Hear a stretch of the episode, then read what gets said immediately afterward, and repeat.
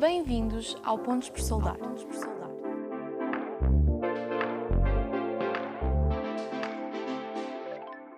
Antes de começarmos, não te esqueças de subscrever o podcast, deixar o teu gosto e partilhar. Visita o nosso site motofil.com e descobre mais sobre as soluções que temos para ti.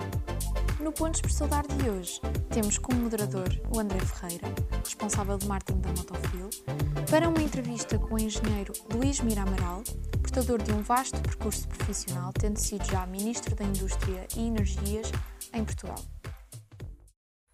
Bem-vindos a mais um episódio do Pontos por Solar, podcast onde falamos um pouco sobre a indústria portuguesa, sobretudo a indústria metalomecânica. E hoje temos connosco o engenheiro Luís Mira Amaral. O engenheiro é alguém muito querido da casa Motofil e deduzo de muitos outros empresários também. É, também é uma pessoa que eu tive a oportunidade de ver o, o currículo e tenho uma grande admiração e respeito. E para aqueles que são novos aqui um, sobre esta parte do tecido empresarial português, é importante notar alguns dos feitos, alguns dos, dos, pontos altos da carreira do, do engenheiro Mira Amaral. Ele é engenheiro, economista e gestor. Foi ministro de Portugal três vezes, ministro do Trabalho, ministro da Indústria, duas vezes com o governo Cavaco Silva. Pertence, pertenceu aos Conselhos de Administração do Banco Português de Investimento, do Banco de Fomento de Angola, Moçambique e do BCI Fomento. Presidiu a Comissão Executiva da Caixa de Depósitos e como administrador no executivo, passou pela EDP, Unicer, Simpor, Vista Alegre e Repsol. Também de 2017, 2007 a 2016 presidiu ao Banco PIC português. Então foi a primeira vez que eu o ouvi em pessoa, foi numa conferência em Lisboa, eh, nesta condição. Pronto. Agora, para começarmos a nossa entrevista, um, e antes falarmos da motofil e, e da indústria em geral, eu quero fazer uma pergunta sobre a atualidade. A questão das emissões de dióxido de carbono um, ou do aquecimento global, o que quisermos chamar, tem estado cada vez mais em discussão na atualidade. Isto não, não só numa perspectiva do governo, não só numa perspectiva de, de, da comunidade em geral, mas também para os industriais. A principal fonte de emissões é a produção de energia e para modificarmos isto temos que, temos que adotar novos processos produtivos e modificar como fazemos as coisas, como produzimos uh, os nossos produtos. E passo então uh, a bola para si. Bem-vindo aqui ao Pontos por Solar. Qual é a opinião do engenheiro Amaral sobre como a indústria portuguesa pode, uh, de alguma forma, reestruturar-se para emitir, para reduzir a sua pegada ecológica? Bom, o problema não é só da pegada ecológica. Aliás, devo dizer que Portugal emite apenas 0,11% ou 0,12% do CO2 mundial e, portanto, este problema do CO2 mundial não se resolve uh, a não ser que haja um acordo entre os grandes poluidores. Os grandes poluidores são os Estados Unidos, a China e a Índia, até porque a União Europeia apenas emite 8% do CO2 mundial e, portanto, essa ideia de crer que a União Europeia sozinha resolve o problema mundial é totalmente errada e Portugal é um pequeno país que cuja emissão é, é perfeitamente relevante no contexto mundial. E, portanto, é totalmente irrealista, como eu ouço às vezes aí, alguns querem que Portugal lidere este movimento à escala europeia ou que quiçá mundial. Obviamente tem que acompanhar e nesse acompanhamento eh, há coisas que as empresas devem fazer. Devo dizer que muitas empresas estão a investir e bem, a meu ver, nos painéis fotovoltaicos para produzir energia para autoconsumo que acho que é uma ideia excelente, devem melhorar os seus esforços de eficiência energética e devem aderir aos conceitos de economia circular, em que nós cada vez mais devemos produzir com, com a preocupação de poder depois reciclar e reutilizar aquilo que foi produzido ou que efetualmente é consumido e depois é novamente eh, reintroduzido no processo produtivo. E, portanto, as preocupações de eficiência energética, eh, eh, as hipóteses de eh, investir em painéis fotovoltaicos para consumo próprio e as questões da economia circular são questões decisivas para as empresas e para a indústria portuguesa, porque a questão do CO2 à escala mundial, como disse, não é Portugal que vai resolver o problema tem que ser resolvido através de uma regulação mundial com um acordo entre os grandes países poluidores em que emitem, eh, emitem o CO2. E devo dizer que a questão hoje de com, com as energias renováveis intermitentes, geralmente a eólica e a fotovoltaica, já não é o setor produtor de energia que é o grande problema responsável pelo CO2. O problema hoje está desviado mais para o setor dos transportes e até para o setor agrícola. E no setor agrícola não é o CO2, que é, é o metano. Também é, é outro gás uh, de efeito estufa e que muita gente esquece. E, portanto, uh, uh, na energia com renováveis intermitentes, o problema está a caminho de ser resolvido. Chama a atenção é como renováveis intermitentes elas depois não podem sozinhas fornecer a rede porque há horas que não produzem, portanto precisamos ter algumas centrais térmicas de backup o caso evidente é às 8 da noite, às 8 da noite você não tem energia fotovoltaica porque não há sol. E há uma ponta de consumo às 8 da noite. E pode não haver vento. E, portanto, a gente precisa de centrais clássicas de backup. Portanto, a ideia o tópico que alguns têm, que só através de renováveis intermitentes resolve o problema da produção de energia elétrica, não é verdade. Precisamos sempre de algumas centrais térmicas de backup como reserva em horas do dia em que não haja sol ou vento. Mas aí como disse, já não deve ser grande preocupação, o problema agora passa no setor dos transportes. O setor dos transportes não é os automóveis, também tem a ver com a aviação e com a marinha. E, portanto, aí é que soluções, vão haver soluções ou de eletrificação ou, ou soluções de, de, hidrogênio para resolver eh, esses problemas. E, portanto, na indústria e na energia, eu digamos que a indústria tem processos cada vez mais eficientes investem, investem em painéis fotovoltaicos para a produção de energia e, portanto, já não é aí, a meu ver, o grande problema. E, portanto, as empresas industriais devem ter estas preocupações de eficiência energética, produzirem eh, para autoconsumo, ter preocupações do domínio da economia circular e depois há todo o esquema da transição digital, o modelo da indústria 4.0, em que, obviamente, as empresas industriais têm que seguir a digitalização, a transição digital e a indústria 4.0. E, portanto, isso são as grandes tendências atuais. No caso português, há outro problema que ainda se põe de forma particularmente candente, que é a pequena dimensão de muitas empresas. Temos uma estrutura empresarial formada por empresas de muito pequena dimensão, dimensão mínima muitas vezes, que não têm escala para fazer investimentos no domínio da produtividade ou da digitalização ou até da internacionalização. E por isso eu tenho, estou farto de dizer que mais vale ter o empresário ter 20% de uma coisa que vale dinheiro do que ter 100% de uma coisa que vale pouco. E, portanto, os esforços de concentração e concentração empresariais são muito importantes ainda no nosso país. O engenheiro tocou aqui em três ou quatro temas que eu acho muito importantes e que vamos voltar com um bocadinho mais de profundidade. Um, pegando um pouco no, no início da sua resposta, disse que o principal, o principal problema vem dos principais produtores de, de emissão de CO2, a China e, e os Estados Unidos. A partir do momento em que eles tomam uma decisão, essa decisão então vai se refletir por todos os outros mercados. A minha pergunta vem nesse sentido. Ou seja, a partir do momento em que a China e um, os Estados Unidos tomam alguma iniciativa para, para a descarbonização, um, isso vai se refletir na indústria portuguesa. Vou dar um exemplo muito concreto. Um, a questão de, das torres eólicas, os ventos costeiros. São mais, os ventos costeiros são mais fortes do que os ventos na, nas montanhas. Daí que se tem vindo a, a, a haver um aumento no diâmetro das, das torres eólicas para se poderem colocar no mar. Eu estou a falar deste caso, porque é um caso particular da Motofil e consigo vê-lo com mais clareza. Então, os nossos equipamentos, o nosso esforço de engenharia tem vindo a desenvolver-se para capitalizar sobre estas oportunidades de negócio, mesmo que não seja em Portugal.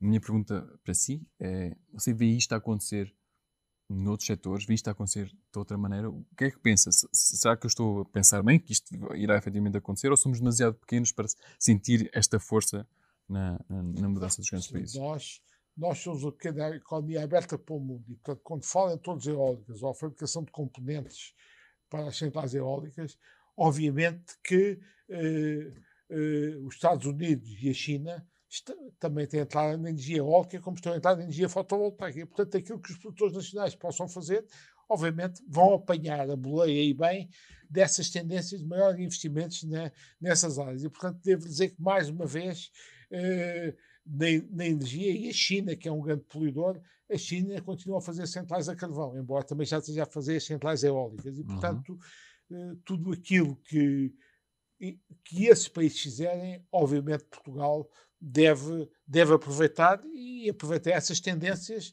em termos de produção de componentes para centrais eólicas e fotovoltaicas. E, portanto, isso tem sido uma boa evolução da indústria portuguesa nessa matéria e é claramente para mim um caminho de futuro para a indústria metalomecânica portuguesa também.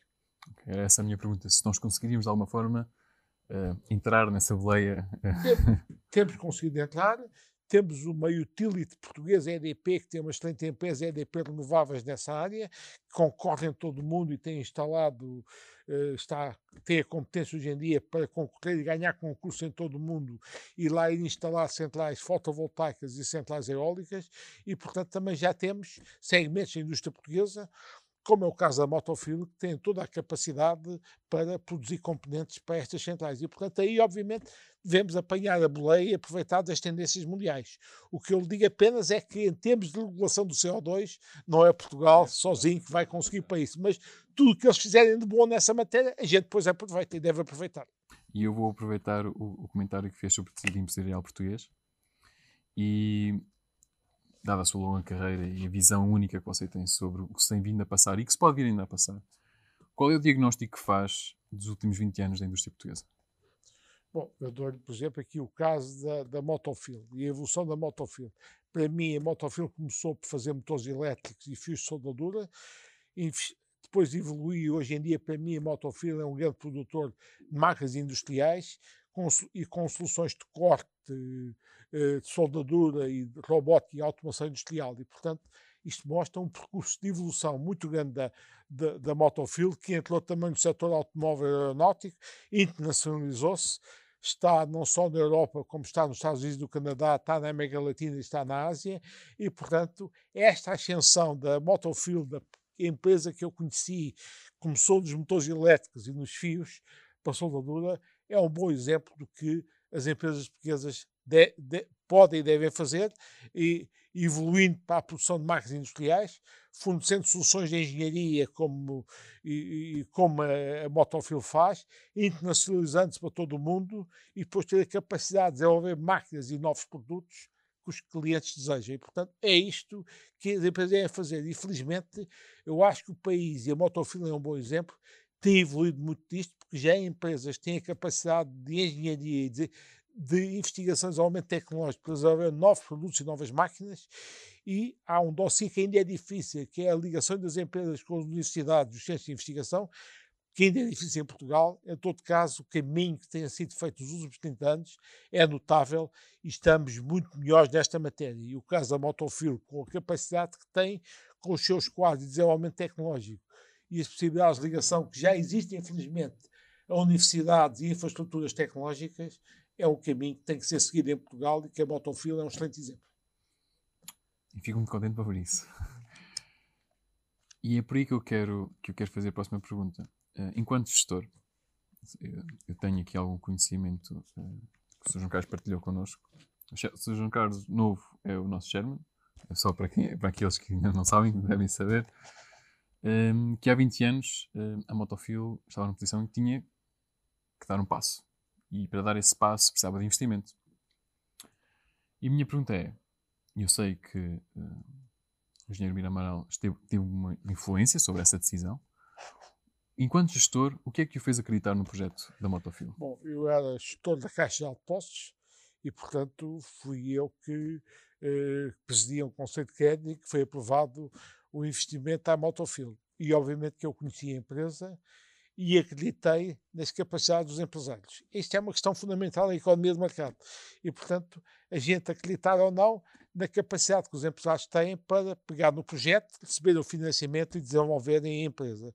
Felizmente tive razão, porque a aposta que fiz no Sr. João Carlos Novo, que é atualmente chairman da empresa, mostra que eu tinha razão a, a, a, apostar e acreditar no empresário e na sua capacidade de receber o financiamento, ser, ser apoiado financeiramente e poder desenvolver o grupo ao nível que chegou, eu já estudei eh, desde o início a história deste grupo.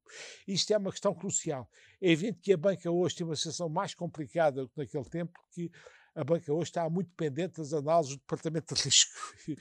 E eu duvido que hoje em dia haja a capacidade que se tinha de antes dos gestores bancários olharem não só para para as análises do risco, mas olharem também para o empresário e terem feeling para perceber se, tem, se esses empresários são, são as tais pessoas capazes de puxar pelo negócio e desenvolvê-lo. E isso, para mim, é uma questão fundamental que tem algum grau de subjetividade. Mas, felizmente, esse grau de subjetividade que tivemos nas nossas decisões na altura da Caixa de Depósitos, afinal eram corretas, porque temos aqui o grupo para falar por si, para o desenvolvimento. E vejo também que o Sr. João Carlos Novo, ao passar a Sherman e ter arranjado um gestor profissional como CEO, já deu um passo que também é muito importante, é que depois de tudo aquilo que ele fez como empreendedor e empresário para desenvolver o grupo, tem noção que hoje em dia, tendo o grupo atingido a dimensão que atingiu, precisa ter uma gestão profissional para que ele continue com o seu espírito empresário, eh, eh, continua cá a fornecer esse espírito que é insubstituível, mas tem a trabalhar com ele uma equipa profissional, gestão profissional, para poder gerir a empresa. E depois, já assim, na Motofil, temos o problema, como é típico de uma empresa familiar, o problema da sucessão que se há de vir a pôr nesta empresa, como se põe em excelentes empresas familiares portuguesas. E o que é que o seu feeling diz sobre uh, as dificuldades que o empresário tinha há 20 anos e, o, e, as dificuldades que o empresário tem agora? Mudaram muito? Um, é, é, o acesso ao crédito para poderem dar, fazer alguns investimentos? Há outro tipo de dificuldades? O que é que o engenheiro Guilherme pensa sobre isto? Bom, o grupo, o grupo como o Motofield o mundo vai evoluindo, não para, a indústria também evolui, não para, e portanto, obviamente que hoje em dia o que a Motofield, e isso é óbvio, e eu acho que o Sr. João Carlos Novo tem perfeita consciência disto, é a capacidade de desenvolver novas máquinas, novos produtos, novos serviços eh, para satisfazer a necessidade do, dos clientes e os clientes da Motofield, felizmente, são mundiais, não são portugueses. Portanto, essa capacidade de desenvolver novas soluções, novas marcas, novos serviços, existe e por isso percebo que a Motofil quer criar aqui um centro de desenvolvimento tecnológico justamente está aperchada para saber responder a essas necessidades do, uh, do, dos clientes. Mas a história da Motofil fala por si e, portanto, até a, a evolução para o setor automóvel, o setor aeronáutico com novas soluções,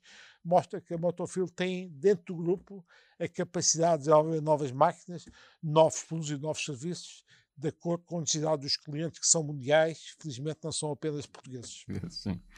E vamos fazer aqui um, um, um pequeno desvio. E é... tem outra coisa que é muito importante, eu sou engenheiro de formação, felizmente temos em Portugal excelentes escolas de engenharia que estão a produzir excelentes engenheiros, que a Motofield recorre, como também consegue recorrer uh, às escolas de economia e gestão que produzem economistas e gestores que as empresas também precisam. Portanto, nesse aspecto, Portugal hoje em dia está, não está mal. Não, tem muitas escolas com rankings mundiais e posições muito interessantes. Não, não estamos mal nessa matéria.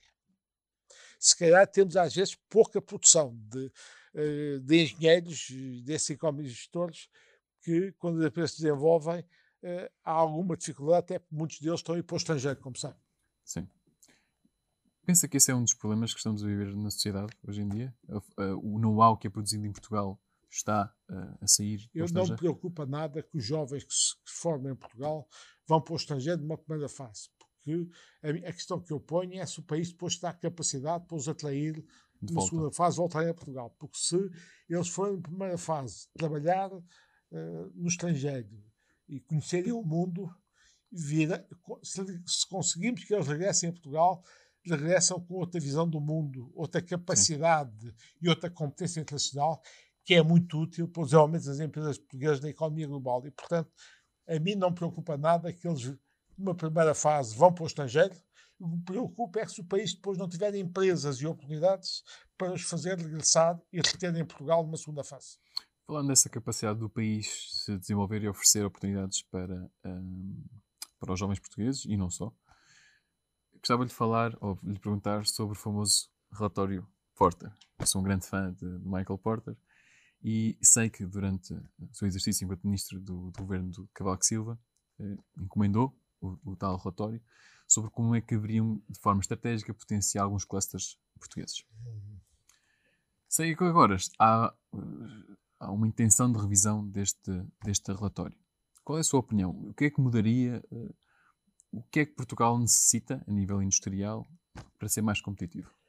Bom, primeiro eu convidei o professor Porto para vir a Portugal e a noção de cluster é muito mais importante que a noção de setor industrial, porque a gente do setor industrial é uma mera agregação estatística de empresas do mesmo setor que muitas vezes não colaboram, não têm sinergias entre elas. E a noção de cluster é muito mais rico porque implica que num cluster hajam empresas, hajam universidades, politecos, centros de ciência e tecnologia, eh, associações empresariais e, eventualmente, organismos de extensão industrial como o IAP, MEI ou ICEP, todos uma dada região a trabalhar em conjunto para desenvolver uh, um, as empresas dessa região. E, portanto, a noção de cluster é muito mais rica porque implica sinergias entre estes autores todos. E, portanto, quando eu vejo uma universidade ou um Instituto Politécnico a colaborar com as empresas da região, obviamente que essa universidade ou Instituto Politécnico está a contribuir positivamente dessa região e está a contribuir para que as empresas dessa região sejam empresas inovadoras. E, portanto, a noção de cluster é muito mais importante. Acontece quando o professor Porta veio a Portugal e, a meu pedido, se celebrou o relatório Porta, nós tínhamos alguns setores industriais que não podiam ser esquecidos, que eram os setores industriais tradicionais, como o têxtil, o vestuário, confecções e calçado. E havia aí uma mania de alguns que isto tradicional era obsoleto, era para desaparecer e só se preocupavam com eletrónica ou silício ou modelo Silicon Valley. E o professor Porta veio-me ajudar, veio dizer em inglês aquilo que eu dizia em português, que é que, no fundo, o setor industrial tradicional não é um setor obsoleto, é um setor que faz parte da nossa tradição e temos que conciliar a tradição desses setores com a sua capacidade de inovação. Porque depois, em todos os setores, há empresas que se modernizam e desenvolvem, outras que não o fazem e desaparecem. portanto, eu disse com uma ironia quando o professor Porter veio dizer em inglês aquilo que eu andava há muito tempo a dizer em português, isto dito por um professor americano que fala inglês, teve outra repercussão mediática em Portugal e foi muito útil esta mensagem do professor Porter para reforçar aquilo que, já, que eu já vinha a dizer da indústria portuguesa. E, portanto, os primeiros classes a, a, a, analisados na altura foram, obviamente, classes dos setores tradicionais. E a aposta é tão correta que você vê que depois o sucesso exportador que o calçado teve, começou comigo no meu tempo, depois o vestuário, confecções e o texto emularam o calçado, veja a metalomecânica, veja a madeira imobiliário, a cerâmica e o vidro, tudo sucessos, setores industriais tradicionais portugueses, sucessos exportadores. Hoje em dia, o país evoluiu e nós temos que pensar também noutros clusters tecnológicos. Fale, por exemplo, do cluster de aeronáutica, espaço e defesa, que é um cluster que já temos em Portugal, Falo do cluster automóvel que se consolidou no meu tempo com o, auto, o projeto Auto Europa. Falo do cluster da, das, das ciências da vida e da saúde, com as biotecnologias e as biologias. Falo do cluster dos, dos materiais. Falo das tecnologias de informação e comunicação e falo da mobilidade. São tudo clusters novos tecnológicos e, portanto, quando nós pensamos hoje em dia da aplicação do modelo de porta de Portugal, não é vir não, não é eh, ver ensinar o modelo de Porter, é aplicar aquilo que já sabemos em termos de classes e ligações entre empresas universidades, eh, em termos de inovação empresarial, é aplicar estes clusters novos tecnológicos que eu citei. Portanto, visitar o projeto Porter não é vir novamente ensinar qual é o conceito de Porter ou o conceito dos clusters, isso já está estabelecido na, na indústria portuguesa, é aplicar estes conceitos e puxar também pelos por estes clusters tecnológicos que acabei de citar, em que o país felizmente já evoluiu e está muito melhor do que estava há 30 anos, quando eu trouxe o Porter a Portugal. E, portanto, para mim, Acho que isto faz todo o sentido de visitar o projeto Porter para continuar a apoiar não só os clusters tradicionais, mas também estes clusters tecnológicos que hoje em dia já existem e, neste caso, repare que a Motofil está numa série deles que eu acabei de citar e, portanto, eu acho que a Motofil também ganhará muito com uma revisitação do, do modelo de porta aplicado a estes clusters tecnológicos. E, e como sabe, Motofil é uma empresa familiar e existe uma dimensão cultural muito forte aqui. Vê essa mesma dimensão, mas noutras empresas, ou, aplicada mesmo ao tecido empresarial português, como algo que poderá uh, reduzir a velocidade da clusterização em Portugal, ou algo que poderá até ajudar a clusterização em Portugal. Porque nós temos muito aquela coisa em Portugal de eu é que mando, ou um, o empresário, e, e, essa parte das sinergias eh, tem sido um fenómeno raro. No mundo de hoje, nós não podemos ter uma visão individualista e achar que estamos sozinhos. E, portanto, o próprio, a própria noção de cluster implica uma colaboração entre empresas e instituições dessa, de uma dada região, que trabalham, trabalham em conjunto, cooperam para se desenvolverem. E, portanto, o modelo 2, muitas vezes, a gente tem que cooperar numa fase pré-competitiva para depois competir na fase final. E, portanto, eh, é fundamental que mesmo as empresas familiares tenham uma visão de colaboração e cooperação com outros para se poderem, para se poderem uh, desenvolver. Eu acho que essa visão existe na Motofilm. Mas há uma coisa que as empresas familiares têm que é muito importante. É que as empresas familiares, no fundo, têm uma cultura, têm um conjunto de valores que lhe é instilada pela família que são muito úteis ao desenvolvimento, ao desenvolvimento empresarial. Depois, o que há que há nas empresas familiares é que se não tiverem essa visão de colaboração e cooperação, tiverem uma visão fechada sobre si próprios, isso é mau. Felizmente não acontece no grupo Motofilm.